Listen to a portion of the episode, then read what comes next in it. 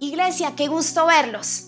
Te perdono, pero no olvido. No sé si usted, al igual que yo, en algún momento de nuestra vida dijimos eso, o lo pensamos, o peor aún, alguien con mirada desafiante nos dijo lo mismo, te perdono, pero no olvido. Pues es una realidad esta frase, de alguna manera el perdón es algo que no nos gusta, ¿cierto? Y estoy convencida que Pedro, el discípulo de Jesús, tenía como, como un raye, como dicen nuestros queridos jóvenes, un rayón con alguien. O sea, Pedro tenía un atorado, como que no podía entender si podía perdonar, si no podía perdonar. Y un día en su grupo Conexión con Jesús, alza la mano, Jesús, Jesús, líder, líder, tengo una pregunta. ¿Cuántas veces uno tiene que perdonar? Uno tiene que perdonar como qué, como siete veces. Lo vamos a leer para imaginarnos qué pasó.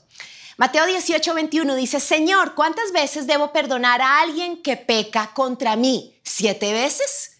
No siete veces, respondió Jesús, sino setenta veces siete. Yo creo que Pedro cuando le dijo a Jesús siete veces, o sea, dijo, estoy regalado, o sea, estoy súper, hiper, mega, como dice mi hija, mejor dicho, así espiritual, siete veces. Pero es confrontado con la respuesta de Jesús porque el Señor le dice, Pedro, no son siete, ni diez, ni veinte no se trata de las veces, sino se trata de tener una vida de perdón. No puedes estar llevando la cuenta, no puedes estar alimentando cuentas de cobro y facturas, sino que realmente el perdón es un estilo de vida. Iglesia, perdonar no es fácil, no nos gusta perdonar, nos encanta que nos pidan perdón. Hay que reconocer lo que cuando ese otro se humilla, nosotros decimos más, dame más, ¿cierto? O sea, cuando el otro se acerca a pedirnos perdón, uy, nuestro orgullo como que parecemos pavos reales, pero así que uno se despierte y diga, uy, mundo, lastímame, quiero perdonar. No, odiamos perdonar, no nos gusta, no nos gusta. ¿Por qué? Porque nosotros queremos hacer justicia en nuestras propias manos, queremos vengarnos, queremos desquitarnos, no nos gusta. Hay que reconocer que cumplir el mandamiento de perdonar no es chévere para nuestra carne. Sin embargo, Dios nos llama a tener un estilo de vida de perdón. Y es un principio que está en la Biblia, hace parte del ADN del cristianismo y obviamente de lo que creemos como iglesia, por encima de nuestros argumentos, por encima de cómo nos sintamos, de cómo eh, podamos pensar cosas acerca de una situación, al final del día Dios siempre nos va a decir, perdona. El perdón para Dios es fundamental. Los discípulos, al igual que Pedro, yo creo que este tema como que seguían como, como pensándolo y dentro de todas las preguntas, porque ellos estaban en entrenamiento, otro día le dicen, ay Jesús, porfis, nos enseñas a orar. O sea, de verdad, es que tú oras impresionante, no sabemos cómo te la pasas una hora orando cuando nos dejas solos. Enséñanos a perdonar. Y entonces en Mateo 6, Jesús les muestra el modelo de oración que conocemos como el Padre nuestro. Y lo vamos a leer. Vosotros pues oraréis así, Padre nuestro que estás en los cielos, santificado sea tu nombre. Venga tu reino, hágase tu voluntad como en el cielo, así también en la tierra. El pan nuestro de cada día, dánoslo hoy. Y en el versículo 12 dice, y perdónanos nuestras deudas, como también nosotros perdonamos a nuestros deudores. Y no nos metas en tentación, mas líbranos del mal, porque tuyo es el reino, el poder y la gloria por todos los siglos. Amén.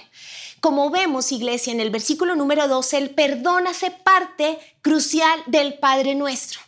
Jesús dice dentro de tu oración, no solo tienes que pedir perdón por tu pecado, sino que, ojo, tienes que perdonar. Así como mi Padre te perdona, tú tienes que perdonar. Yo creo que en ese momento los discípulos se codiaron, ¿sí? Más de uno dijo, ah, ah, oiga, oiga.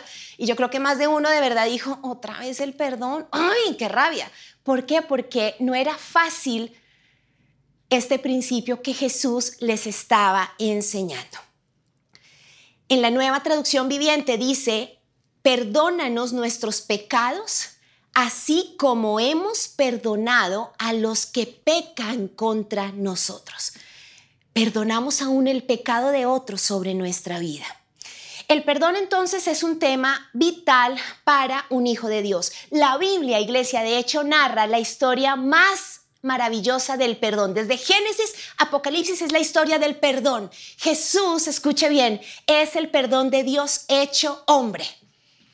es a través de Jesús que Dios te perdonó a ti y me perdonó a mí. Efesios 1 del 7 al 8 dice, en quien tenemos redención por su sangre, el perdón de pecados, según las riquezas de su gracia. Y Colosenses 1, versículo 13 y 14 dice, el cual nos ha librado de la potestad de las tinieblas y trasladado al reino de su amado Hijo, en quien tenemos redención por su sangre, el perdón de pecados. Es impresionante porque Jesús es el medio por el cual el Padre nos perdona. Pero Dios no solo nos perdona, sino que no toma en cuenta nuestro pecado. Es decir, Dios no tiene un libro donde dice, bueno, ¿cuánto, ¿cómo es el inventario, Natalia? O sea, uy, ¿de verdad? ¿Ya todas estas veces te he perdonado? No. Todo lo contrario, Él nos perdona y aunque todo lo sabe, no es que, no es que le dé amnesia, sino que conociendo nuestro pecado, Él decide no tener esas facturas, ¿sí? Decide olvidar. La Biblia nos dice en Hebreos 8:12, perdonaré sus maldades y nunca más me acordaré de sus pecados. Isaías 43, 25. Yo, yo soy quien borro tus rebeliones por amor de mí mismo y no me acordaré de tus pecados. Gracias Dios porque me perdonas y porque no tomas en cuenta para sacarme una y otra vez mi pecado. Es maravilloso, es un motivo por el cual podemos darle gracias a Dios. Pero lo complicado es que así como Dios nos perdona, y nos da el perdón, Él espera que tú y yo perdonemos a los demás. Es algo que como hijos de Dios tenemos que hacer, es un mandato. Efesios 4:32 dice, por el contrario, sean amables unos con otros, sean de buen corazón y perdónense unos a otros, tal como Dios los ha perdonado a ustedes por medio de Cristo. Después de que Pedro le pregunta a Jesús acerca del número de veces del famoso siete, y Jesús le dice, no, son 70 veces siete, es decir, al infinito y más allá, acto seguido Jesús como que dice, no, me toca convencer bien a Pedro y de paso, pues aprovechemos para que todos mis discípulos entiendan la profundidad del perdón. Y narra la siguiente historia que quiero que recreen mientras la escuchen y ven estas imágenes. Mateo 18. Por lo tanto, el reino del cielo se puede comparar a un rey que decidió poner al día las cuentas con los siervos que le habían pedido prestado dinero. En el proceso, le trajeron a uno de sus deudores que le debía millones de monedas de plata. No podía pagar.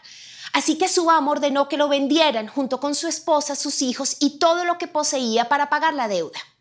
El hombre cayó de rodillas ante su amo y le suplicó, por favor, tenme paciencia y te lo pagaré todo.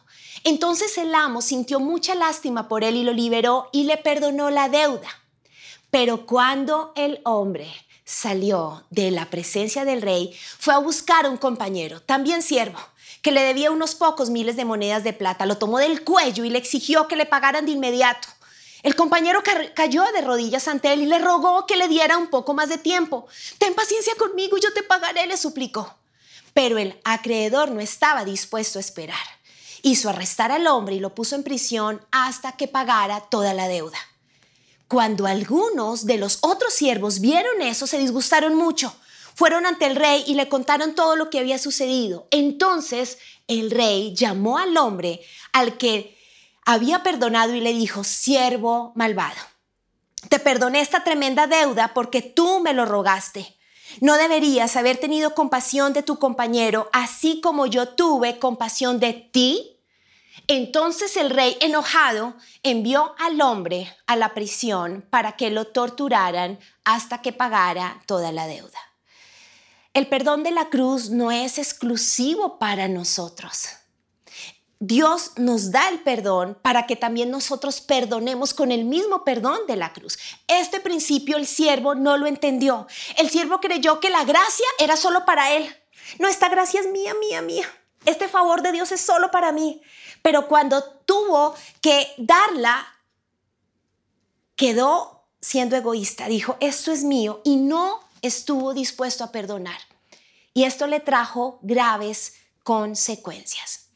En este día, querida iglesia, vamos a resolver seis preguntas frecuentes acerca del perdón. seis preguntas que nos hacemos, que nos escriben por todas las redes sociales. ¡Auxilio! Quiero aprender a perdonar. Pues vamos a ver. Primer Primera pregunta, ¿por qué debo perdonar? Pues porque es un mandato, es un mandamiento. No tenemos elección. Mateo 11:25 dice, cuando estén orando, primero perdonen a todo aquel contra quien guarden rencor, para que su Padre que está en el cielo también les perdone a ustedes sus pecados. Perdonamos en obediencia, no porque estamos con ganas de perdonar. No es, que, no es que yo sienta perdonar, no. En obediencia decido, decido, anota eso, decido perdonar. ¿Sí? Decido perdonar porque quiero hacer lo que Dios me pide, pero porque entiendo que si Dios me da este mandamiento también quiere cuidar mi corazón.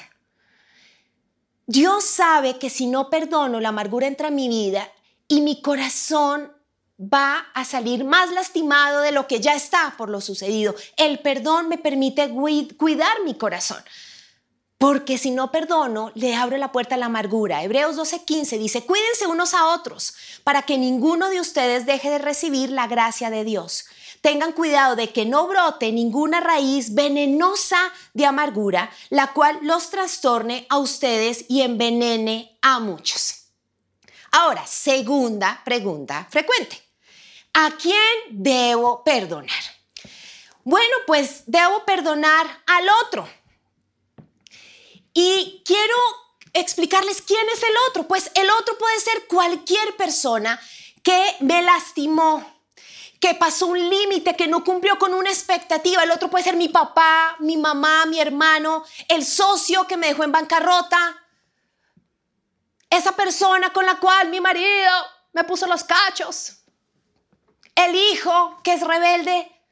El otro puede ser alguien del pasado, ¿sí? O puede ser alguien que me hizo daño esta mañana, hace cinco minutos, del presente. A veces nos encanta perdonar a los del pasado, no, los del presente también tenemos que perdonarlos. Ahora, el otro puede representar una institución, una entidad, un banco, porque es que en la recesión, en esta pandemia, el banco no me ha ayudado, al contrario, me está embargando.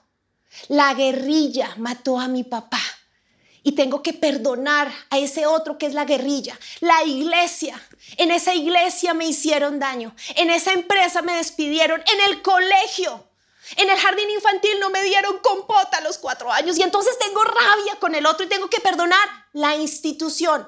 Es increíble cómo en encuentros me he encontrado con personas mayores que me dicen, perdoné al banco, ta, ta, ta, no les puedo decir a qué banco. Yo he tenido que perdonar instituciones es decir, es fundamental que usted identifique quién es el otro. Ahora, el otro puede ser usted mismo. Bien bruta como me metí con ese tipo. No es que bien, es que ahí estoy pintado yo. ¿Cómo se me ocurrió tener esa plata en ese lado? Usted tiene rabia por malas decisiones y el otro es usted.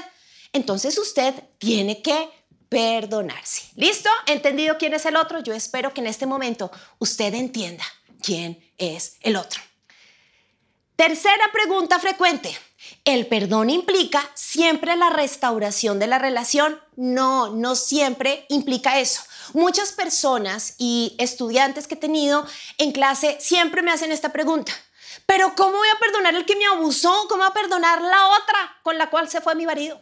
¿Cómo voy a perdonar al que me dejó en bancarrota? No, el perdón no implica que tú vuelvas a ser amigo de esa persona.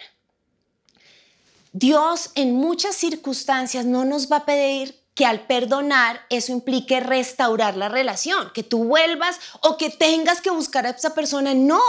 De hecho, muchas veces es a través del perdón que Dios coloca el límite correcto y que dice, ok, perdonas y se coloca el límite y ya tú eres libre. Obviamente nuestro círculo cercano, nuestra familia, nuestros padres, nuestros hijos, el equipo de trabajo, el equipo del ministerio, pues tenemos que tener una vida de perdón porque así es que vamos a construir un matrimonio, así es como vamos a construir nuestra casa. Es decir, tenemos que madurar y tener una vida de perdón. Pero ojo porque a veces el enemigo lo que te dice es, Dios es malo porque te pide perdonar y tener cercanía con esa persona. No. No implica necesariamente que vas a volver a ser amigo de esa persona que te lastimó tanto. Emocionalmente lo importante es que tú puedas cumplir con el mandamiento y seas libre. ¿Listo? Cuarto, ¿cuándo perdono? Pues perdono cuando por mis propias decisiones me hice daño. Es decir, yo tengo que, si soy consciente que tengo rabia, que me siento culpable por mis propias embarradas, pues en ese momento tú tienes que perdonarte. Pero también tengo que perdonar cuando el otro me lastimó, sean 70 veces 7 o 3.820 veces 7, ¿sí? Es decir, cada vez que tengo una herida, que alguien me falló, que alguien transgredió la confianza, algo pasa, en ese momento yo tengo que perdonar las veces que sean necesarias para cuidar mi corazón. Proverbios 4:23 dice, sobre todas las cosas cuida tu corazón porque este determina el rumbo de tu vida. Y este versículo a veces lo usamos solo para predicarle a los jóvenes, mira, cuida tu corazón, este, este man no te conviene, yugo desigual. No, Cuidar el corazón abarca muchas más cosas. El que tú no perdonas enferma tu corazón y una forma de cuidarlo es tener una vida de perdón. Las cosas que te pasan no quedan en el aire. Las heridas, el tiempo no las cura. Ministramos personas que hay que hacer procesos de perdón de 20, 30 años atrás. ¿Por qué? Porque es que el tiempo no cicatriza, el tiempo infecta, te da gangrena. Así como tú cuidas una herida física, la limpias, le echas agua, jabón, desinfectante. Así mismo tú tienes que ser sensible a los ayayáis o a los chichones, como decimos en la iglesia, de tu corazón. Necesitamos, por eso, perdonar cada vez que algo nos pasa. Quinta pregunta frecuente. ¿Y si no perdono, qué pasa? ¿Qué pasa si no perdono, Natalia? Pues para responder esta pregunta quiero retomar la historia del rey y su siervo. Porque en el versículo 34 hay un principio tremendo en esta historia que Jesús narró a sus discípulos. En la Reina Valera dice, entonces su Señor enojado lo entregó a los verdugos para que pagara todo lo que debía. Lo más delicado de la falta de perdón es que le abre la puerta al enemigo. Así usted lleve años sin ver al otro. Así el otro viva en el África. Así el otro haya fallecido. En el momento en el que usted alimenta la amargura, emocionalmente y espiritualmente, usted le está dando el derecho al verdugo sobre su vida. Y quiero explicarlo de la siguiente manera. Resulta que yo decido no perdonar y yo no estoy libre porque el otro está presente, me empieza a obsesionar, empiezo a pensar todo el tiempo en el otro. Entonces yo estoy dormida, profunda, y me levanto y lo primero que pienso es en el otro. Y me concentro a trabajar. Estoy en teletrabajo. Están haciendo la tesis mis universitarios ahí y de repente viene a mi mente el otro. Estoy orando, estoy leyendo la Biblia, Señor, buenos días. Estoy en el culto online, cantando, adorando. Y en el momento más maravilloso de la adoración, me estorba el otro. Duermo agotada después de un día y tengo pesadillas. ¿Por qué? Porque me soñé con el otro.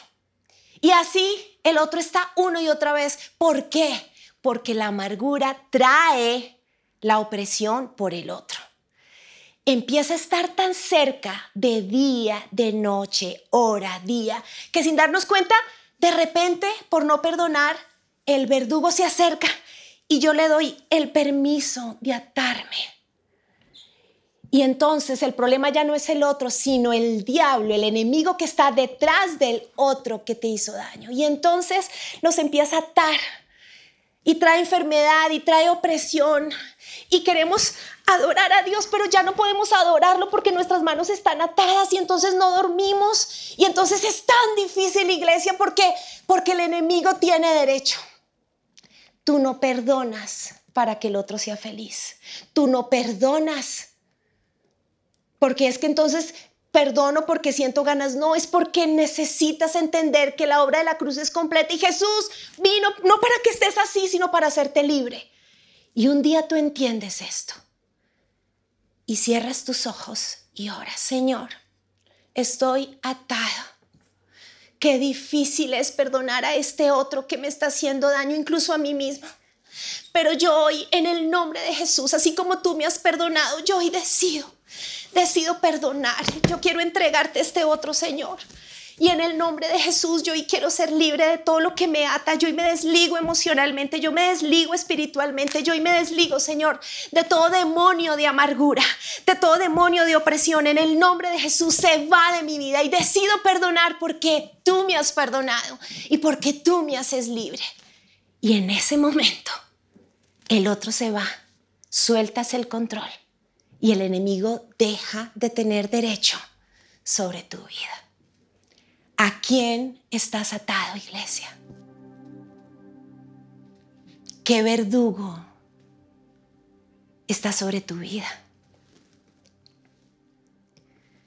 Cuando no perdonamos, estamos atados espiritualmente.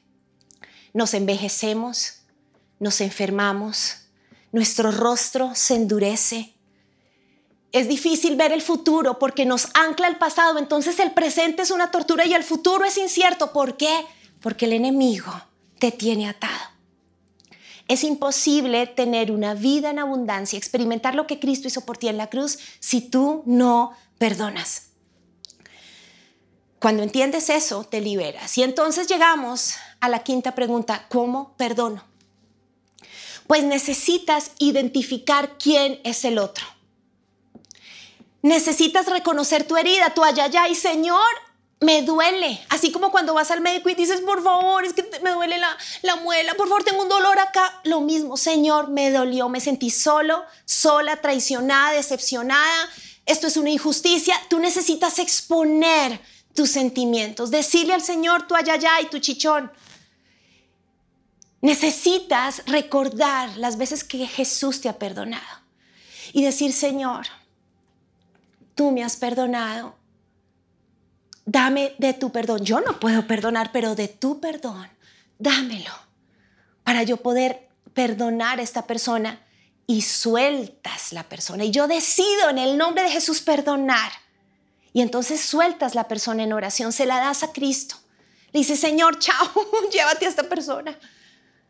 De tu perdón que me has dado ahora lo, te lo entrego a ti, perdono y lo dejas ir y confiesas tu pecado porque detrás de nuestros chichones hay malos pensamientos. Uy, es que ojalá le pase tres veces peor. Uy, es que ojalá se muera. Todo eso que tú has pensado o has dicho es pecado. Y entonces también en el proceso de perdón tú necesitas decir, Señor, ahora yo soy quien te rinde cuentas, perdóname, porque dije esto, fui chismosa en esto y además tuve este pensamiento, perdóname y recibes también el perdón que Dios tiene para ti. Y en ese momento tomas esas cadenas, tomas tu autoridad porque Cristo te ha perdonado y tú has perdonado y dices, Satanás, verdugos, se van de mi vida, se van de mi mente, de mi corazón, se van de mi cuerpo. Todo espíritu de amargura que aún me ha, me ha enfermado. Y tú ahí reprendes al devorador, reprendes al verdugo y le pides a Jesús que se encargue de la situación, que con su toque pueda sanar tu dolor y así perdonas. Hace unas semanas apareció de nuevo el otro en mi vida, iglesia. y fue impresionante porque mi corazón estaba triste porque el otro fue este señor COVID, alguien que amo profundamente de mi familia tuvo que pasar por diferentes exámenes médicos, no para descartar a este, sino otra cosa totalmente diferente. Y dos especialistas nos dijeron el efecto de la cuarentena, los más de seis meses que estuvo esta, esta persona que amo encerrado, el efecto colateral de este señor ha traído un proceso en su salud y en su desarrollo. Y una mañana mi corazón estaba, wow, con ayayáis. Porque sí, la cuarentena afectó financieramente mi casa, la cuarentena afectó el no poderlos abrazar, el no poder tocar a mis ovejas, sino ministrarlas por internet y por Zoom. Pero cuando este bicho afectó a este ser que amo y que está aquí en mi corazón y que seguramente en alguna prédica les contaré después, cuando salgamos al otro lado, yo dije, ¿es en serio? Y tuve que decirle, decido perdonarlo, bicho inmundo. y a este otro lo perdoné. ¿A quién tienes que perdonar? ¿Con quién estás atado? ¿Qué verdugo te está haciendo la vida imposible y te está impidiendo dar de la gracia que Cristo te dio y adorar? Cierra tus ojos y vamos a orar juntos.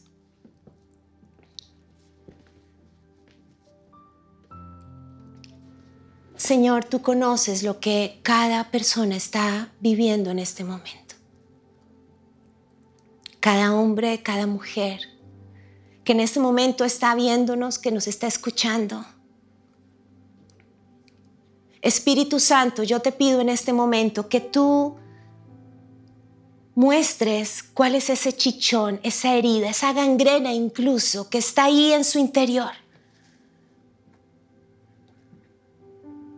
Y que ese otro en este momento tenga nombre que en este momento cada persona pueda decir, Señor, está bien, odio tener que hacer esto, pero este otro se llama. Y se lo vas a decir al Señor, ¿cómo se llama el otro? O tal vez eres tú mismo, tú misma. O tal vez como en mi caso, hace dos semanas tuve que perdonar la pandemia y los meses de cuarentena estricto. ¿Cómo se llama ese otro? ¿Qué te ha robado el otro? ¿En qué te ha estado atando? No comes, no duermes, no descansas. Te está agotando, te ha torturado, te ha robado tus sueños. Y puede ser el otro de hace años, de hace meses, pero puede ser el otro de hace un par de horas. Y allí donde estás, el Señor Jesús quiere acercarse a ti, así como lo hizo con Pedro, y te dice, no son una, dos, tres, ni siete veces, Pedro. Es una vez más. ¿Cuántas veces tú me has pedido perdón y yo te he perdonado? Eres salvo, yo te amo, te amo, hija, hijo pero estás atado en una prisión y hay verdugos porque no has perdonado. Mi gracia no es solo para ti, mi gracia es para esa persona.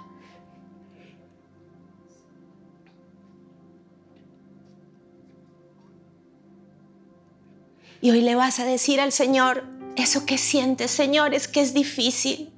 Señor, es que es más fácil que el otro me pida perdón a que yo perdone, es que ay, allá y me duele. Es que me da rabia, es que no hay derecho. Se vale que en este momento, ahí en tu casa, ahí en el carro, tal vez nos estás escuchando por la radio, tú puedas estar ahí, aún en el piso, diciendo, es que ay, ay, ay. Es que no estoy perdonando una estupidez, es que ay, ay, ay, me duele. Es que quedé en quiebra, estoy roto, estoy rota es que no hay derecho. Pero Jesús te muestra las heridas de sus manos, de su costado, y te dice, yo sé por qué me lastimaron, me traicionaron, yo sé.